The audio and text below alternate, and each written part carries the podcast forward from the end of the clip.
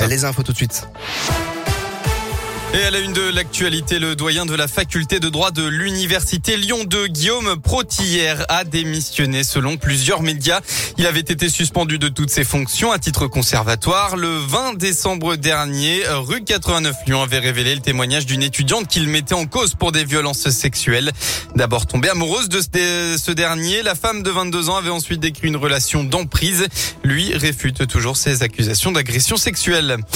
À Dessine, cette nuit, des feux de voiture se sont propagés à un immeuble. Ça s'est passé vers minuit 30 rue Émile Zola. L'incendie a détruit totalement quatre voitures. Deux l'ont été partiellement. Le feu, en se propageant à l'immeuble, a déclenché une fuite de gaz importante et a nécessité l'évacuation des 40 occupants de l'immeuble le temps de l'intervention des soldats du feu. Les pompiers ont pu éteindre l'incendie. Au bout de deux heures, les habitants ont regagné leur habitation quelques temps après, selon le progrès. Du côté de la campagne présidentielle, premier et unique meeting d'Emmanuel Macron, le candidat à sa propre succession, euh, montera sur la scène de l'Arena à Nanterre. Yannick Jadon euh, sera lui à Compiègne, Compiègne pardon. Éric Zemmour à Aix-en-Provence. Dans la région, hier, Nathalie Artois a rassemblé environ 500 personnes pour son meeting à Vénissieux près de Lyon. Aujourd'hui, c'est au tour de Fabien Roussel d'être de passage à Villeurbanne. À l'étranger, plus de 3000 personnes ont fui la région de Mariupol en bus et en voiture privée, ont annoncé les autorités ukrainiennes.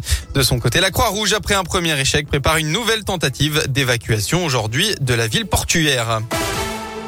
Des étoiles plein les yeux pour des centaines de jeunes rugbymen. Ils ont eu la chance de s'entraîner avec les pros du Loup Rugby mercredi à l'occasion de la deuxième édition des Mercredis du Loup. Joueurs et entraîneurs ont donné de précieux conseils aux enfants. Joanne Paravi est entrée dans la mêlée. Après-midi hors du commun pour les 10-12 ans du stade métropolitain au complexe Boiron-Granger de Villeurbanne aux côtés de l'entraîneur du Loup, Pierre Mignoni et du demi-de-mêlée Baptiste Couillou.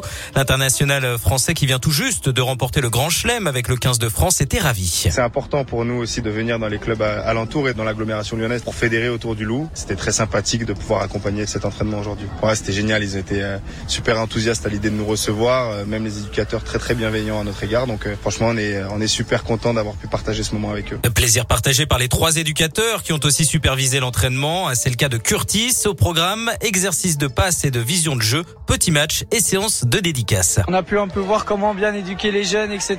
Et c'était vraiment très intéressant. Ah, je pense que j'ai jamais vu autant de sourires sur les enfants. Ils attendaient que ça. Ballon ovale à la main, Théo confirme. C'était cool, les, euh, les joueurs du Loup étaient super sympas.